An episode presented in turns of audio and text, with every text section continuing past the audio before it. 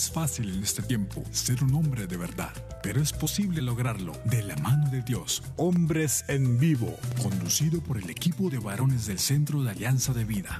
Desde Mérida, Yucatán, México, para EWTN, Radio Católica Mundial. Comenzamos. Hombres de fe que con amor luchan día a día, siguiendo el plan de Dios, viviendo en oración con su luz y condición forman familia, porque son hombres de fe.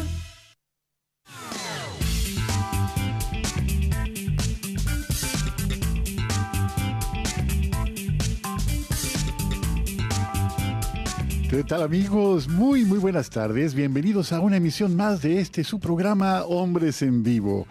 Saludo con mucho gusto su amigo y servidor Juan Carlos Valderas, que a nombre del equipo de varones de Alianza de Vida tenemos el enorme privilegio de llevar hasta ustedes este programa.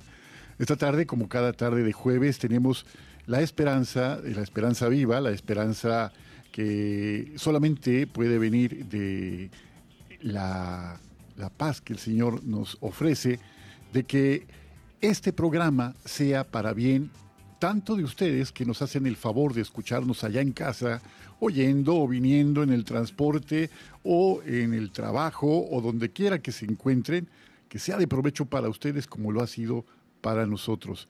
En la reflexión previa que particularmente esta tarde estaremos compartiendo juntos.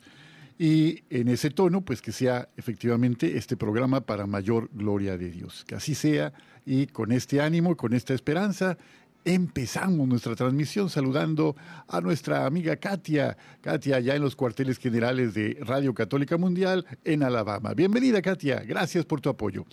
Eh, su asistencia hace posible el enlace a las plataformas digitales de Internet que hacen que esta señal llegue a todo el mundo y desde luego a las emisoras afiliadas en los Estados Unidos.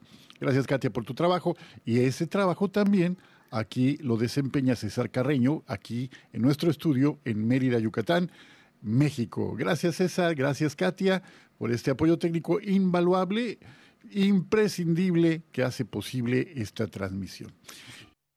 Pues esta tarde, como cada tarde de jueves, queremos dar la bienvenida a nuestros amigos que nos acompañan. Y en un primer momento a nuestro amigo Omar Aguilera. Omar, Aguilar, perdón, siempre te cambio el apellido. Omar, discúlpame, ¿cómo es posible? Bienvenido, Omar. Esto cercano, esto cercano. ¿Qué tal, Juan Carlos? Una gran alegría poder acompañarte. Una vez más, bueno, como siempre digo yo, ¿no? reciban un fuerte saludo aquí desde el norte de los Estados Unidos no, desde el sur de los Estados Unidos al norte de Texas. Ya no sé ni dónde estoy, ya ves. Una gran alegría, de verdad, este, qué, emoción y, que de verdad qué felicidad que nos permitan invadir su espacio y acompañarlos por los próximos minutos, los próximos 50 minutos más o menos, ¿verdad?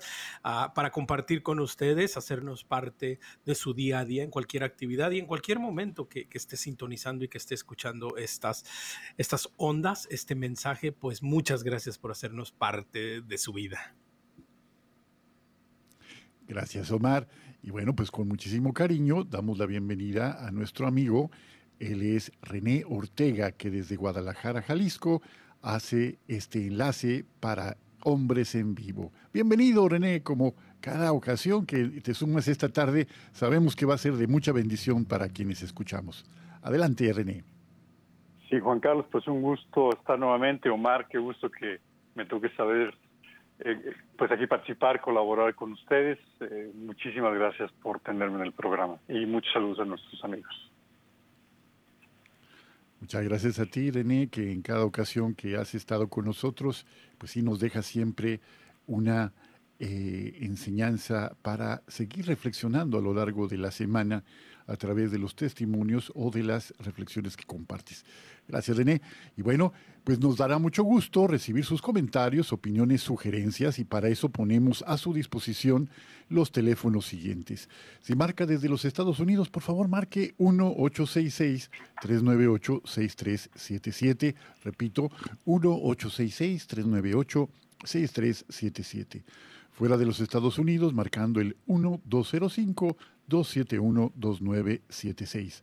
1205-271-2976.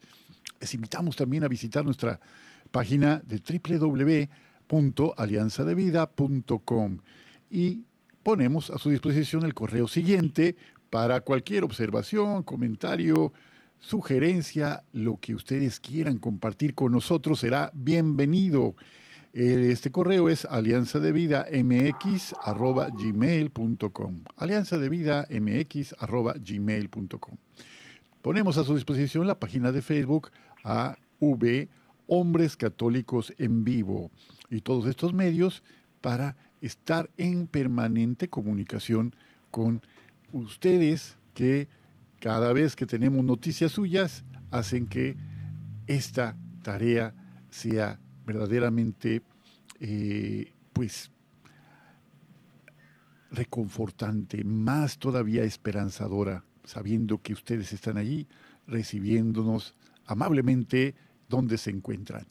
Bueno, pues esta tarde eh, vamos a platicar de algo que, como en una ocasión anterior, René Ortega nos platicaba de la vida de un hombre de empresa argentino que él desde muy joven concibió la idea de que era necesario llevar a la práctica los principios de la doctrina social de la Iglesia. Para que, pues simplemente para hacer realidad las exigencias del Evangelio en cuanto a que todos tengan al menos lo necesario, al menos lo necesario, porque hay personas que carecen desafortunadamente de hasta lo indispensable para vivir. Y este eh, empresario argentino que del que nos eh, hablabas, René, en la ocasión anterior que estuviste con nosotros, pues dio paso a la reflexión de esta tarde. Esta tarde vamos a platicar de un hombre que desde su origen tuvo una eh, situación privilegiada en lo económico, pero comprendió que donde estaba su corazón estaría su tesoro, y donde estaba su tesoro estaría su corazón. Y puso todos los medios que tenía en su vida, todos los medios materiales, económicos, físicos, eh, lo necesario para que este cambiar todo lo que tenía por la perla preciosa, por el tesoro escondido, por el reino que quería construir para Jesús, para Dios, se hiciera una realidad en un pedacito de nuestra tierra. Y personas así cambian la historia. Estamos hablando de Marcelo Candia, este empresario convertido en un hombre de misión un misionero. Y por eso el título que nuestro amigo René Ortega eh, ofrece o, sugiere para este programa, que es de hecho el nombre con que lo pueden encontrar en, eh, más adelante también en la grabación de este programa, será De Industrial a Misionero. De Industrial a Misionero, la vida de Marcelo Candia. Candy, Candia. Y René, pues bienvenido. René, platícanos por favor ¿por qué este personaje llamó tanto tu atención? Adelante, por favor. Sí, muchas gracias, Juan Carlos. Bueno, pues como, como algunos de nuestros amigos eh, eh, posiblemente ya saben, nos han escuchado en ocasiones anteriores, pues yo me dedico al tema de la doctrina social de la iglesia en la empresa. Esa es mi pasión. Eh, comentaste ya sobre Enrique Shaw, este empresario argentino, que actualmente es, es beato. Y hoy nos toca otro empresario, Marcelo Candia o Marcelo Candia, que es, un venerable, un empresario italiano con una vida espectacular, eh, porque, bueno, eh, Marcelo nace en, en Nápoles en 1916 y eh, bueno, muere en 1983 a los 77 años y tiene una vida realmente pues ejemplar, eh, con una tremenda generosidad. Si, si les parece, comento un poquito brevemente sobre su biografía. Él fue el, tercer hijo de cinco de, de, Camilo eh, y Lugia, que son en un par de familias pues ricas, aristocráticas en Italia. Eh, su, padre fundó la fábrica italiana de carbón ácido, eh, doctor Candia y compañía, la más grande del norte de Italia. y bueno, su padre era un, era un, buen hombre, aunque no era un católico practicante, pero nunca se opuso a la educación católica que le, que le dio su madre a él y a sus hermanos y, que desde pequeño pues eh, estimuló eh, su, mamá para participar, para que Marcelo eh, participara en obras de caridad. Él, él, a la muerte de su papá en 1950, se convierte en el director general de esta empresa enorme, y bueno, y ahí parece como si viniera una vida tradicional de empresario, pero en realidad viene pues una, un, cambio enorme eh, en donde él pues deja eh, esta misión de ser empresario o ser dueño de una empresa para convertirse en un misionero empresario en realidad, eh, Juan Carlos. Sí, esas son las líneas generales de su vida, este primer esbozo que nos ofreces, René, eh, igual que Enrique Chau, que vivió una vida pues mucho más breve que la de Marcelo Candia, eh, Enrique murió antes de llegar a los 35 años, según recuerdo, recuérdame si estoy en lo correcto, un hombre muy joven, ¿no? Sí, 41 años. 41 años.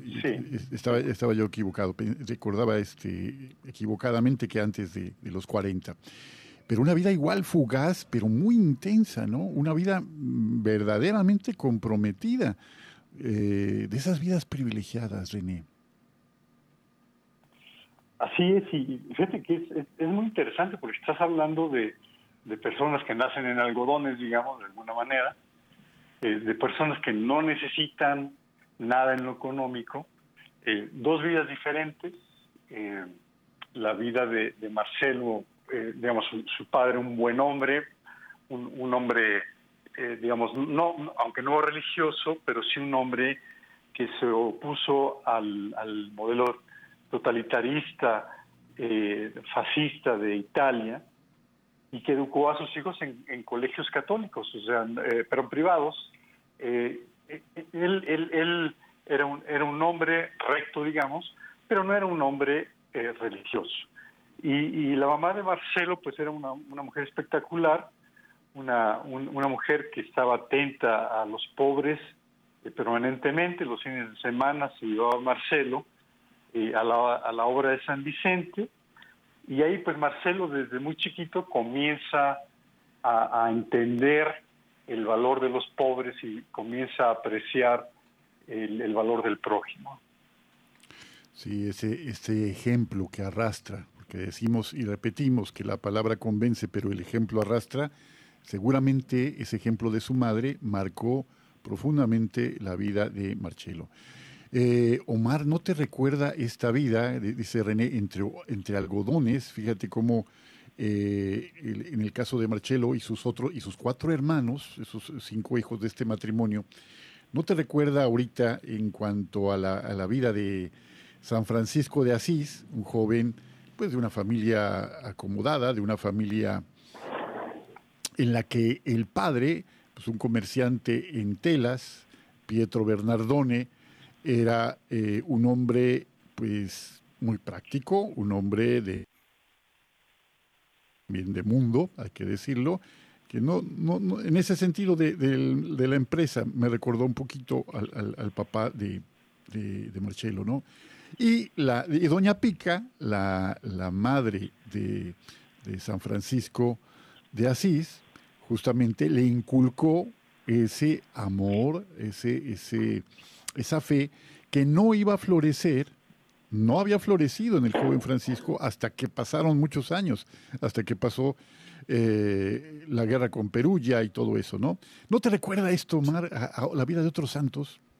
Sí, ¿no? Y, definitivo, y, escuchando a René, ¿no? Y dando esta primera descripción, este primer esbozo de, Marcelo Candia, ah, y, precisamente, ¿no? Aunado a lo que nos compartes ah, de la vida de, el poverelo de, bueno, el hombre, este, este santo entre los santos, ¿verdad? Uno de los santos más conocidos, pero eh, qué detalle tan, tan, tan peculiar y tan particular y que, y que también se lanza como, como un reto para nosotros, ¿no? Que, que, hay que hay que convertir, hay que buscar la santidad a fuerza de bien, ¿no? Y como el testimonio que, que Marcelo, que hablando de San Francisco y que muchos otros santos en lo largo de la historia han visto de amor al prójimo, de servicio, de servicio, de caridad, de entrega, pues es lo que a la larga nos va a muchos esperamos en Dios, nos va dando la vocación y nos va llamando hacia donde Dios nos quiere tener, hacia ese lugar, hacia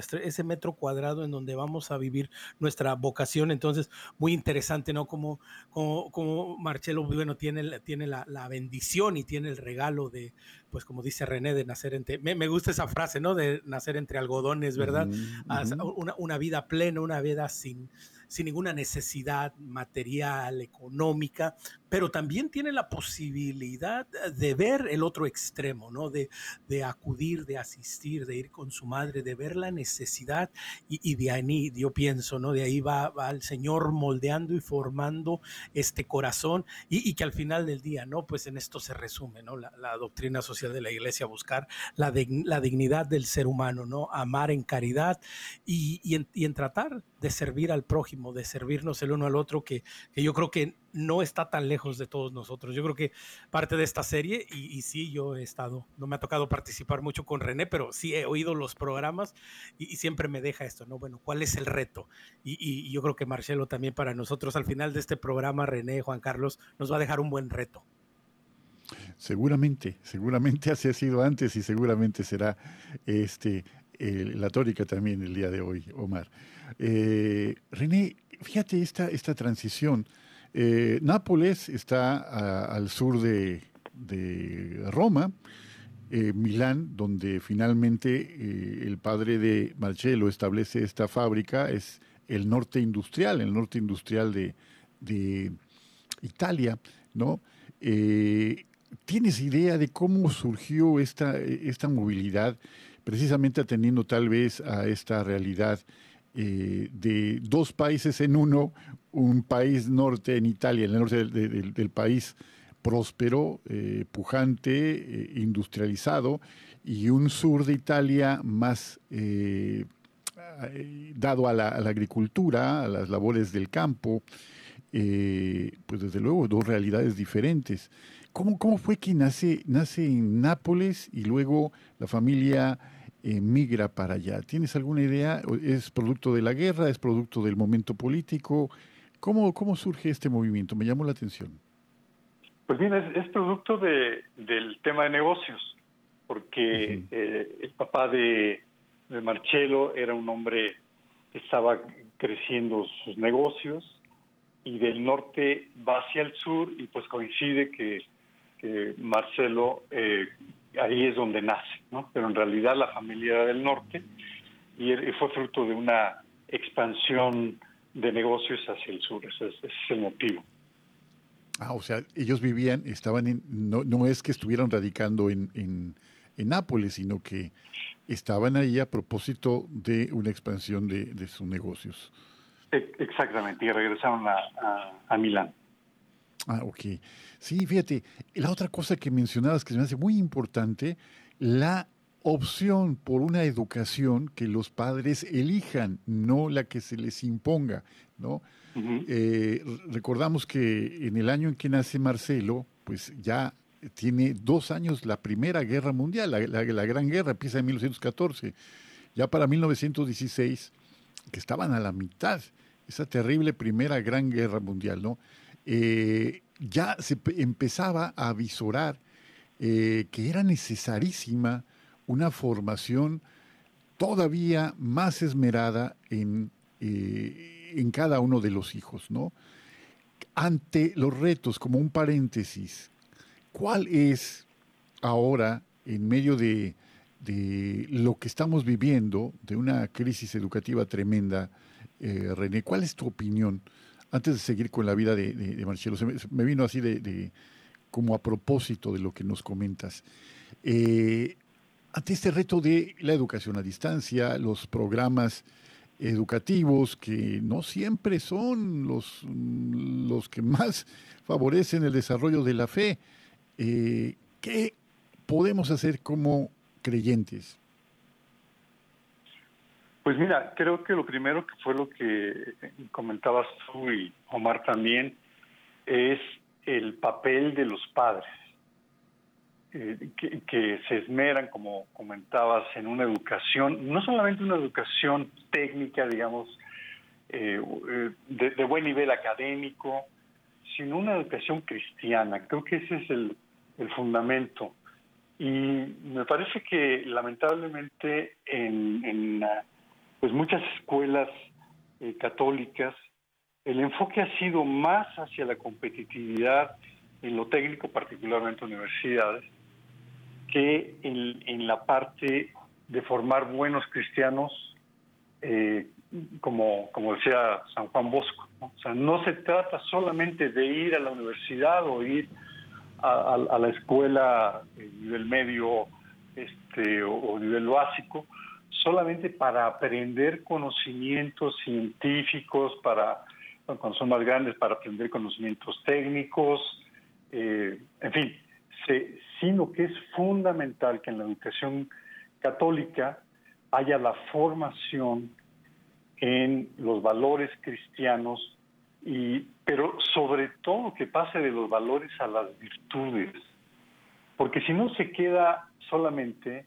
en un tema teórico, y ese tema teórico en un mundo tan agresivo como el que vivimos hoy, eh, en el que la posverdad, o sea, la no verdad, eh, es, es lo que impera, y donde entonces las verdades cristianas se diluyen por la influencia del ambiente en el que viven los muchachos, eh, resulta entonces, como es el caso de Brasil, cuando Marcelo se fue a Brasil, en una sociedad en la que hay eh, muy pocos ricos, dueños, eh, en, el caso de Brasil, eh, creo que son de 15 mil, dueños del 50% del país, de la riqueza del país, y una cantidad enorme de personas pues que no tienen ni siquiera lo indispensable para vivir, que Marcelo se incrustó en esa sociedad y que, por ejemplo, él no tenía servicios de agua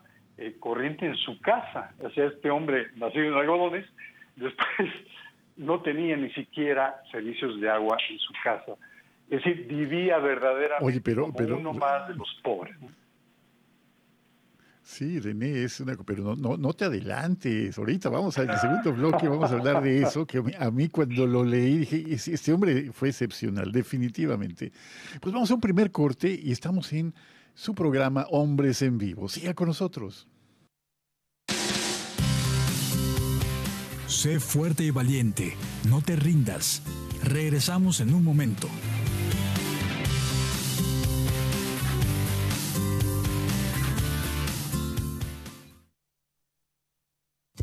Mi familia y yo serviremos al Señor, según dice la Biblia.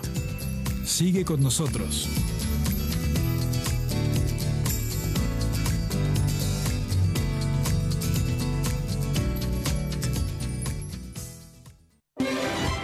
Quieres conocer más acerca de nuestra labor, llámanos al Centro Alianza de Vida en Estados Unidos al 682-772-1958.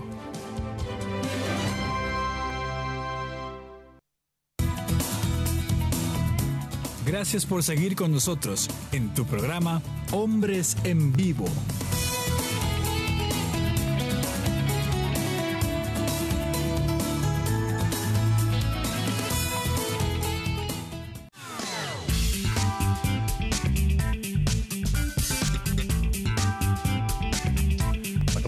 En este segundo segmento de su programa Hombres en Vivo. Estamos platicando esta tarde con Omar Aguilar y un invitado también muy querido, muy especial para nosotros, René Ortega, que, quien es consultor de empresas y, desde luego, un ferviente difusor de la doctrina social de la Iglesia. Esta tarde estamos tocando el tema de industrial a misionero, la vida de Marcelo Candia. Es un ejemplo de que es posible, es posible hacer otro mundo, construir una historia diferente, abonar a la realización de la civilización del amor, que ya Papa Pablo VI preconizaba, ¿no? Y vamos entonces a platicar. Ya, ya te decía René que, que, nos esperaras a Brasil un ratito, porque antes de dar, saltar, saltar el charco, Marcelo eh, se comprometió de una manera muy arriesgada para los tiempos que corrían en Europa en el auxilio a personas perseguidas durante la guerra, ¿no? Pero quien ha, este, estudiado o quien se ha asomado al drama del lo que nosotros llamamos holocausto, pero los eh, sobrevivientes de, de, aquel exterminio sistemático en los campos de concentración alemanes durante la Segunda Guerra Mundial, a las personas provenientes de familias judías, o que ellos identificaban con judíos y las identificaban con un grupo eh, racial, ¿no? que es, eh, los judíos son mucho más que una, raza, ¿no? Pero ellos tenían hasta una tipología para identificar físicamente a los que consideraban, ellos decían, eh, en la Alemania nazi, inferiores, ¿no?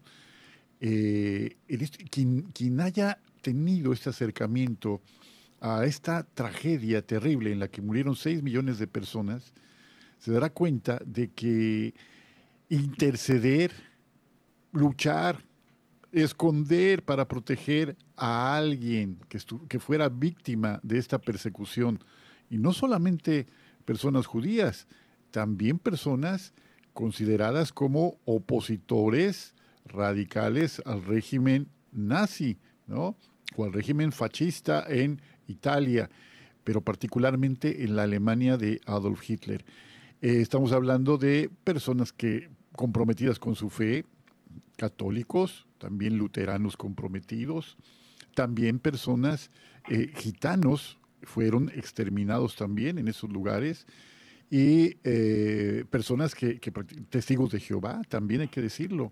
Bueno, pues Marcelo en esa época, René, tuvo una participación muy destacada haciendo lo necesario por salvar vidas. ¿Nos puedes platicar un poquito de esta vertiente de la vida de Marcelo antes de, pasar a su, faceta como misionero?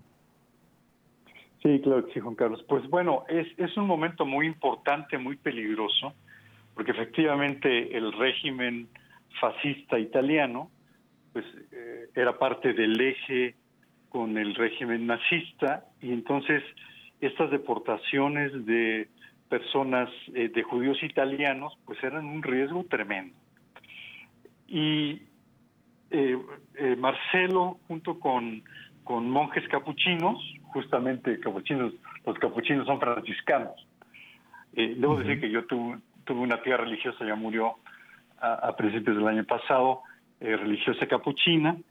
Ellos, él participa junto con estos monjes en en, pues en, esconderlos eh, en casas, en esconderlos en negocios, pero también en el, en el proceso de reubicación de ellos eh, a Estados Unidos e Inglaterra, pero claro, como comentabas, no se quedaba solamente en la persecución a los judíos, sino que iba también a aquellos que se oponían al régimen y ahí el tema de que el papá estuviera en contra del régimen fascista, eh, y por lo tanto Marcelo, que había entregado eh, con la enseñanza de su madre a, los demás, a los pobres, pues acá se la juega también, y entonces él en, pues en este, periodo pues pone también en riesgo su, su misma vida y me parece que junto con estas enseñanzas de su madre,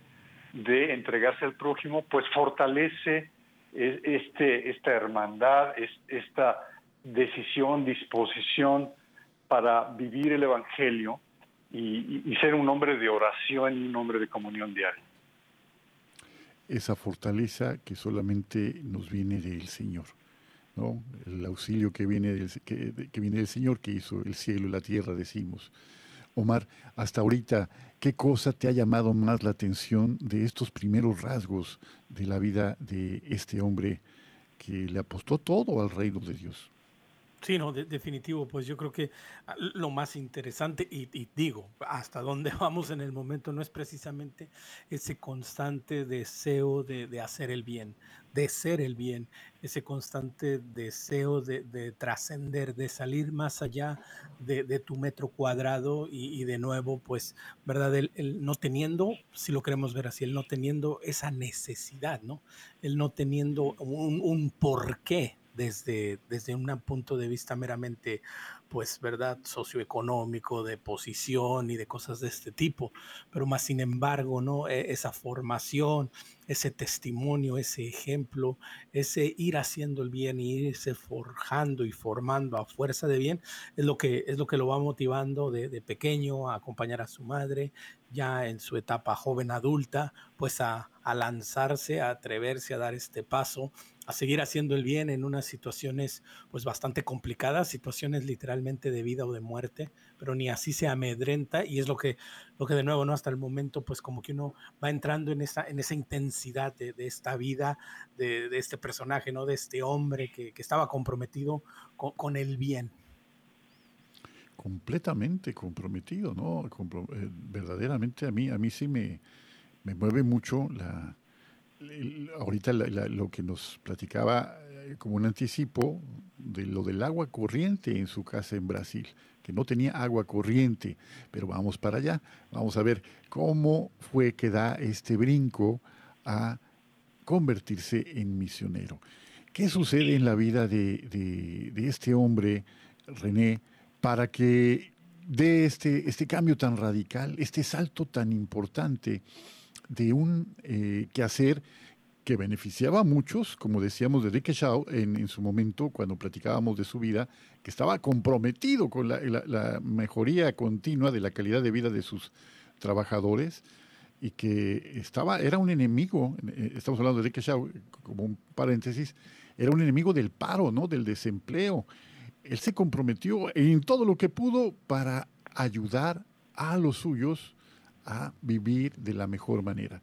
Bueno, ¿qué, qué hace, qué, es qué detona en la vida de, Marcelo Candia esta decisión de viajar y convertirse en misionero? Porque antes ya en Europa había ayudado a, las, este, había fundado una casa para, eh, para madres desamparadas, ¿no es así, René? Había hecho asociaciones a favor de médicos misioneros, había tenido iniciativas muy interesantes. ¿Por qué no se quedó ahí en, haciendo el bien en Italia o, como, o siendo empresario? ¿Qué detona esta necesidad de seguir explorando horizontes? Pues mira, me parece que hay dos cosas. Una es la muerte de su madre. Su madre muere, muere cuando él tiene 17 años. Eh, todo indica que a la muerte de su madre ya es, esa semilla sembrada en Marcelo eh, por los pobres y preocupación por el prójimo estaba bien sólida y ya, ya creciendo. Eh, de, tal manera que efectivamente no solamente es el tema de la guerra, sino una serie de actividades adicionales que va realizando, que hablan de él también como un hombre de empresa. Es decir, a la muerte de su, de, su madre, él por entrar a la universidad, pues eh, él, sigue con sus estudios, eh, doctorado en química, estudios en ciencias biológicas, es decir, un hombre que continúa esta educación eh, pues particular para alguien que tiene las condiciones y los recursos para hacerlo, pero al mismo tiempo él se convierte en un emprendedor de iniciativas como las que comentaste, en donde pone todas sus capacidades, todo su empeño, toda su fe, todo su amor al prójimo para generar cosas grandes. Eh, es decir, eh, Marcelo, eh, que, que en, en 1950 él, encuentra su, vocación eh, misionera, eh, pero que eh, su padre también muere. Él aparentemente toma una decisión en donde dice empresa o misión.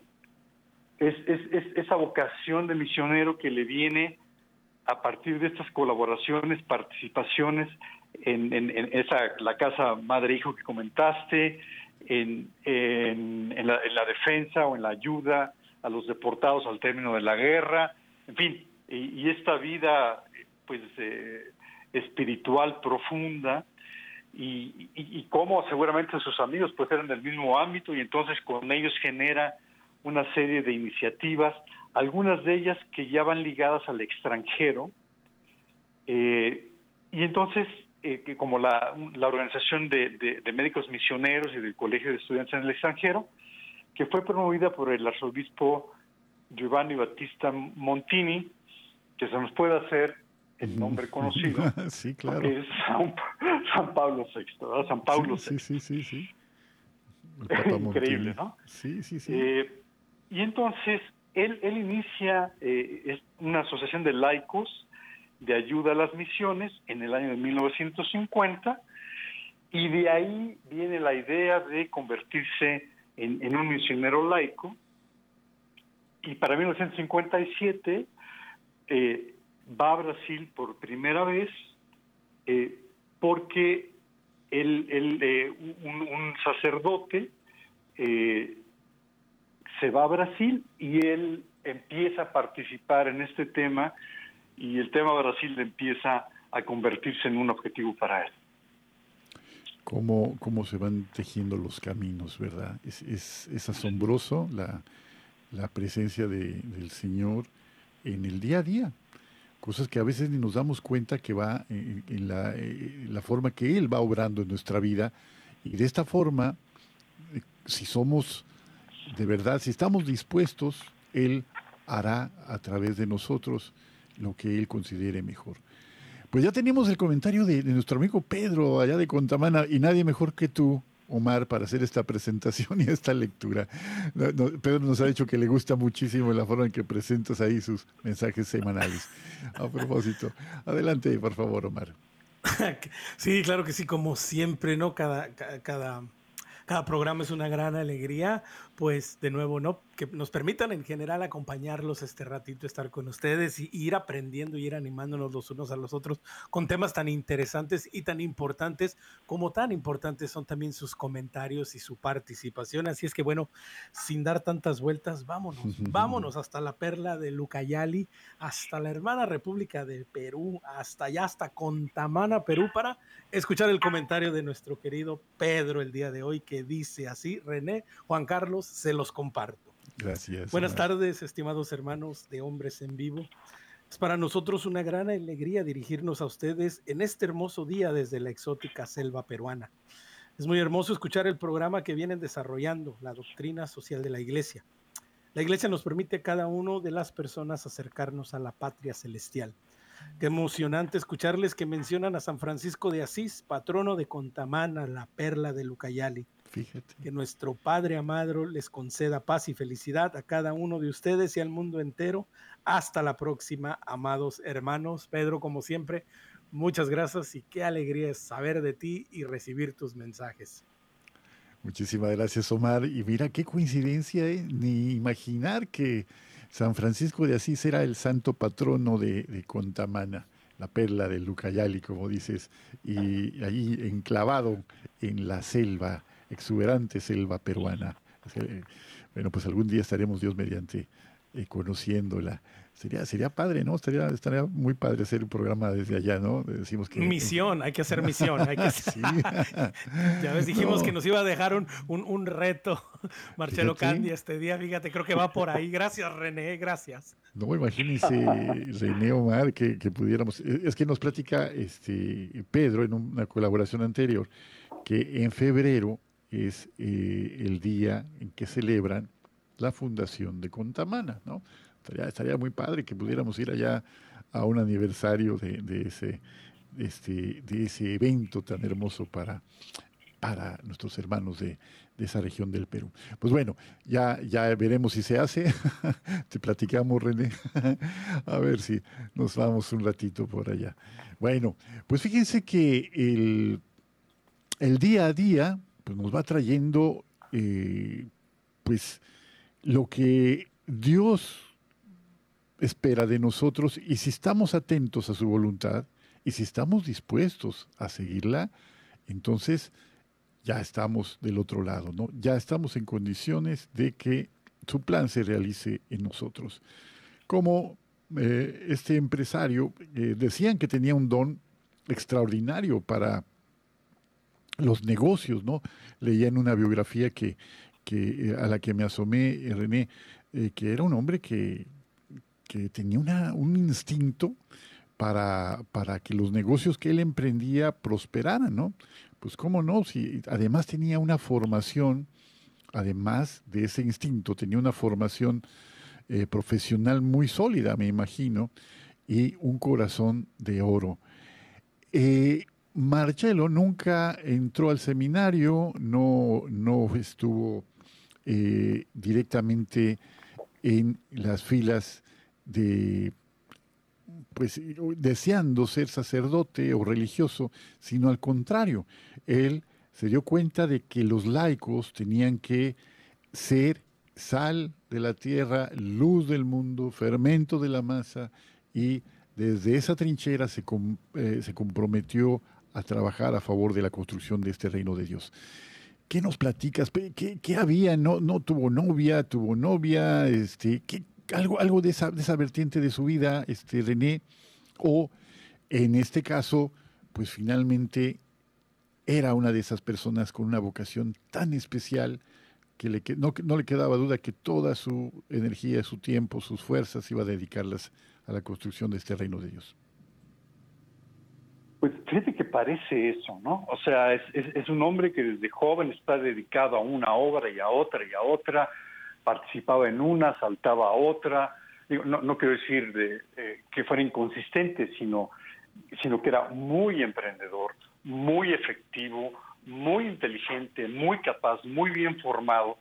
Y me parece que es, es un tremendo ejemplo, ahora que comentabas el, el, tema de la educación, cómo estamos el día de hoy. Bueno, si todos fuéramos Marcelo Cambia, si todos pusiéramos todos nuestros talentos a, a, favor de lo que nos toca hacer, en, en, el caso de él, cuando estaba en la empresa y seguía generando negocios, o cuando toma la decisión de ser un misionero laico, eh, y todo este talento lo, lo, pone al servicio de los pobres, eh, bueno, la, la, las cosas que ya veremos ahora que él logra son extraordinarias. ¿no? Mm, por, por, el lado de Enrique Shaw es, es, es, es, otro camino, pero también un hombre sumamente capaz, eh, uno dedicado a llevar la doctrina ser de la iglesia a la empresa, y el otro que abandona la empresa para llevar su talento como empresario a, en, en, beneficio de los más pobres, ¿no?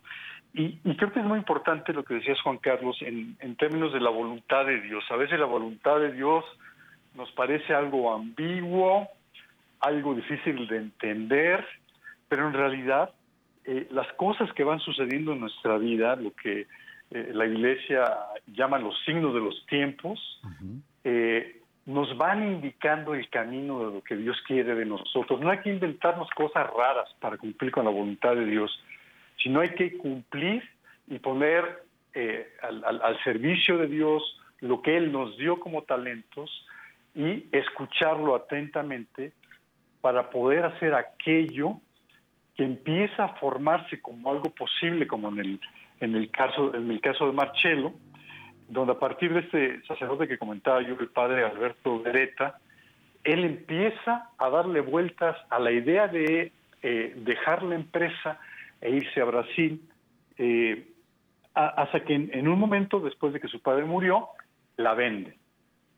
Vende la empresa, quema los barcos y se va en 1957 eh, a Macapá, en, Brasil, en el norte de Brasil, eh, muy, muy eh, cerca de la Guyana francesa, hasta el norte, norte, norte de Brasil, en la, en la selva, que nuestro amigo Pedro pues sabe de eso, porque pues la, la, selva amazónica no solamente la, la, la, selva brasileña, sino pues hay, hay selva peruana y hay, bueno, todos los países alrededor tienen selva hasta Venezuela, eh, de tal manera que pues se va con los más pobres de los pobres de Brasil. Es apasionante esta historia. Bueno, pues seguimos después de esto ya para el segmento final. Estamos en su programa Hombres en Vivo. Siga con nosotros. Sé fuerte y valiente, no te rindas. Regresamos en un momento.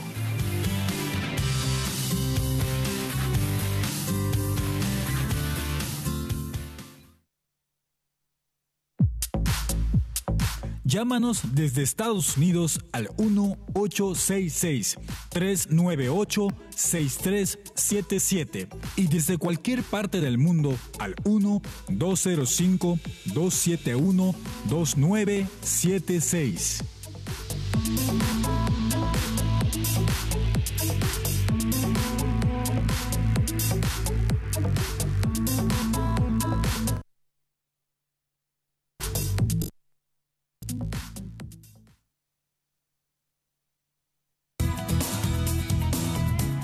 Gracias por seguir con nosotros en tu programa Hombres en Vivo.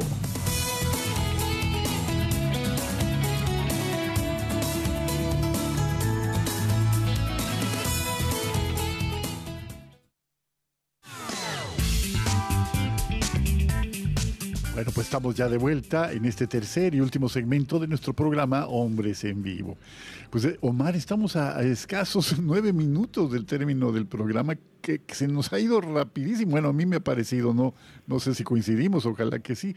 Pero ante esto que nos platicaba René, eh, me acuerdo mucho de en el día a día buscar la voluntad de Dios, hacer lo que nos toca hacer, no hacer cosas raras, así que eh, me, gustó esa expresión tuya, René, sino hacer las cosas que se necesitan hacer en el día a día. Eh, ¿No te recordó esto un poquito al caminito de, Santa Teresita de Lisieux, Omar? No, y, de nuevo, ¿no? Pues vamos viendo cómo, ah, cómo Dios por medio de, de estos, de estos santos y, muchos santos, otros, otros tantos santos anónimos, ¿verdad? Ah, que no están en los altares, pero que sabemos que nos rodean, nos van mostrando el camino, ¿no? Y sí, precisamente esa, esa fuerza de, de ir haciendo la voluntad de Dios, pues en nuestro metro cuadrado, exactamente, ¿no? A veces, pues pensamos, ¿no? Que la voluntad de Dios es que haga una, orde, una obra extraordinaria, que, que baje fuego del cielo, que sea capaz de hacer tal o cual cosa, ¿verdad? Pero, pero muchas, para la mayoría de nosotros no, para la mayoría de nosotros va a ser precisamente responder a ese llamado, a esa vocación de nuestra vida y, obviamente no, pues ese buscar trascender y, dejar ese legado de, de nuevo, de, hacer el bien, de ser el evangelio para el otro, de ser el evangelio para que el que te encuentra, ¿verdad? Pues se quede al menos con algo de bueno y no hay nada mejor que el Evangelio, así es que pues es, exactamente, no vamos viendo la, similitud con tantos y tantos santos, de nuevo, ¿no? Los que, los que sabemos de nombre y apellido, pero también con tantos y tantos otros santos que de pronto yo estaba escuchando y me ha parecido muy, muy interesante el día, pero digo, ¿cuántas veces a lo mejor nosotros no nos hemos topado con algún Marchelo en nuestra vida, eh? Un hombre que, en su vida, una mujer que en su día a día está buscando hacer el bien y es algo reconfortante. Y de nuevo, ¿no? El reto queda, bueno, y yo me he atrevido algún día a ser un Marcelo para alguien más. Sí, totalmente de acuerdo. Eh, dice eh, la palabra, dice, algunos sin saberlo hospedaron ángeles, ¿no? Hablando de la hospitalidad, de la, de la necesidad de ser, pero eh, encontramos en el camino personas extraordinarias que, que, de verdad son ejemplo de vida. Eh, René, en esta parte última del programa, que insisto, se nos va como agua, platícanos un poquito de la obra de Marcelo Candia en el Brasil y de pues su renuncia, su renuncia a todo para comprar la perla de gran precio. Bueno, hombre extraordinario que decide irse con los, los más pobres de los pobres, pobres un poco al estilo de la Madre Teresa, ¿no? En, otro lugar donde quiere servir a los que no tienen nada. Y entonces eh, él, como la Madre Teresa también, eh, decide dejarlo todo, eh, en el, digamos, todos estos algodones, toda, toda esta riqueza, todas estas comodidades, todo esto potencial de negocios, él, podría, como decías, haber sido un eh, empresario exitosísimo. Y sin embargo él renuncia a todo eso con una enorme generosidad y lo dedica entonces a estos, a estos pobres. Eh, él, llegando a Mapá eh, en 1961 inicia inmediatamente con la construcción de un hospital, el nombre del hospital es San Camilo, con 150 camas y lo termina en, en 1971. Eh, e-, era una población muy chiquitita de 18 mil habitantes cuando él llegó, o sea, parecía como excesivo, eh, pero a lo largo del, tiempo, pues, eh, e-, esta población ha, crecido enormemente. Entonces, bueno, esa es una cosa que hace, pero también en alguna visita que hace en, una canoa en, el Amazonas, eh, eh, se enfrenta a la realidad de eh, la población leprosa en, esa zona de la Amazonia y entonces crea también un centro para leprosos con 700 personas que, que se pueden asistir ahí. Pero claro, todo esto es muy interesante porque no solamente se trata de una eh, posición altruista, sino se trata de eh, salvar a los demás espiritualmente, de tratarlos como hermanos eh, y, llevarlos al cielo, que es, pues, aunque sea enorme y, sea muy reconocido por estas gestiones sociales que hizo, de hecho, en alguna revista eh, lo nombraron como el, hombre más bueno de Brasil, ¿no? y recibió una serie de premios también. Eh, él, en el fondo, lo que estaba tratando es no solamente salvar el cuerpo, sino sobre todo salvar el alma. Salvar el alma. Qué hermoso. Es de hecho lo que significa SOS, ¿no? En las, en las peticiones de auxilio, que en un naufragio, save our souls, no, no salve nuestros cuerpos, salve nuestras almas. Eh, Omar, palabras finales, nos quedan tres minutitos. No, pues yo creo que queda el, reto, ¿no? Y la invitación a, a, trabajar en nuestro metro cuadrado, a seguir aprendiendo y seguir viendo con esperanza teniendo en cuenta que lo que Dios siempre nos manda santos, que Dios siempre nos manda, como bien decías Juan Carlos, siempre nos manda ángeles y, que bueno, ¿no? Pues ahí está la pregunta para, para nosotros, ¿no? ¿Qué, ¿Qué, es lo que nos toca hacer? ¿En dónde estamos? ¿Cuál es nuestra realidad? Y, y por qué no preguntarnos, bueno, ¿cuál es la riqueza la que tengo que dejar? A lo mejor no es una riqueza económica o financiera, pero bueno, ¿cuál es el vicio? ¿Cuál es la atadura? Que me va a permitir a mí dar ese siguiente paso. Entonces, pues es una reflexión muy bonita y la verdad ha sido muy, pero muy nutritivo escuchar y aprender pues de este, este venerable de Dios de Marcelo Candy y, de, por fin me tocó estar con René, así es que bueno, también estoy muy contento por eso. Sí, es un regalo, es un regalo, de verdad. Gracias, gracias Omar. Pues nos queda un minuto, adelante por favor, palabras finales, René.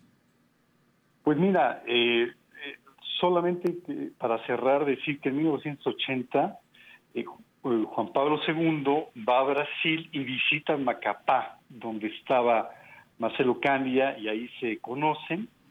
Eh, y también, eh, sabiendo Marcelo, porque a Marcelo le, dieron una serie de infartos, él funda, la funda o crea la Fundación Candia, para perpetuar su obra y esta fundación pues ha hecho cosas maravillosas. Él murió, pero la fundación sigue haciendo cosas enormes en esa misma zona de Brasil, en la parte de educación, en, la parte de salud, eh, en la parte, eh, y en la educación quisiera decir, eh, incluida la parte espiritual. Y bueno, Marcelo, por ahí algunas de las personas que lo conoció decía que era pues todo para ellos, su, su esperanza. Eh, e-, era un hombre extraordinario y, por supuesto que lo, lo querían muchísimo. Y me parece que otra cosa muy importante es que un hombre rico sacrifique, entre comillas, su dignidad para dedicarse a fomentar la dignidad de los más pobres. Gracias, muchas gracias René y gracias a ustedes amigos. Nos vemos con la gracia de Dios el próximo jueves, nos escuchamos y hagan la prueba, verán qué bueno es el Señor. Le saluda con mucho gusto su amigo Juan Carlos Valderas. Hasta pronto.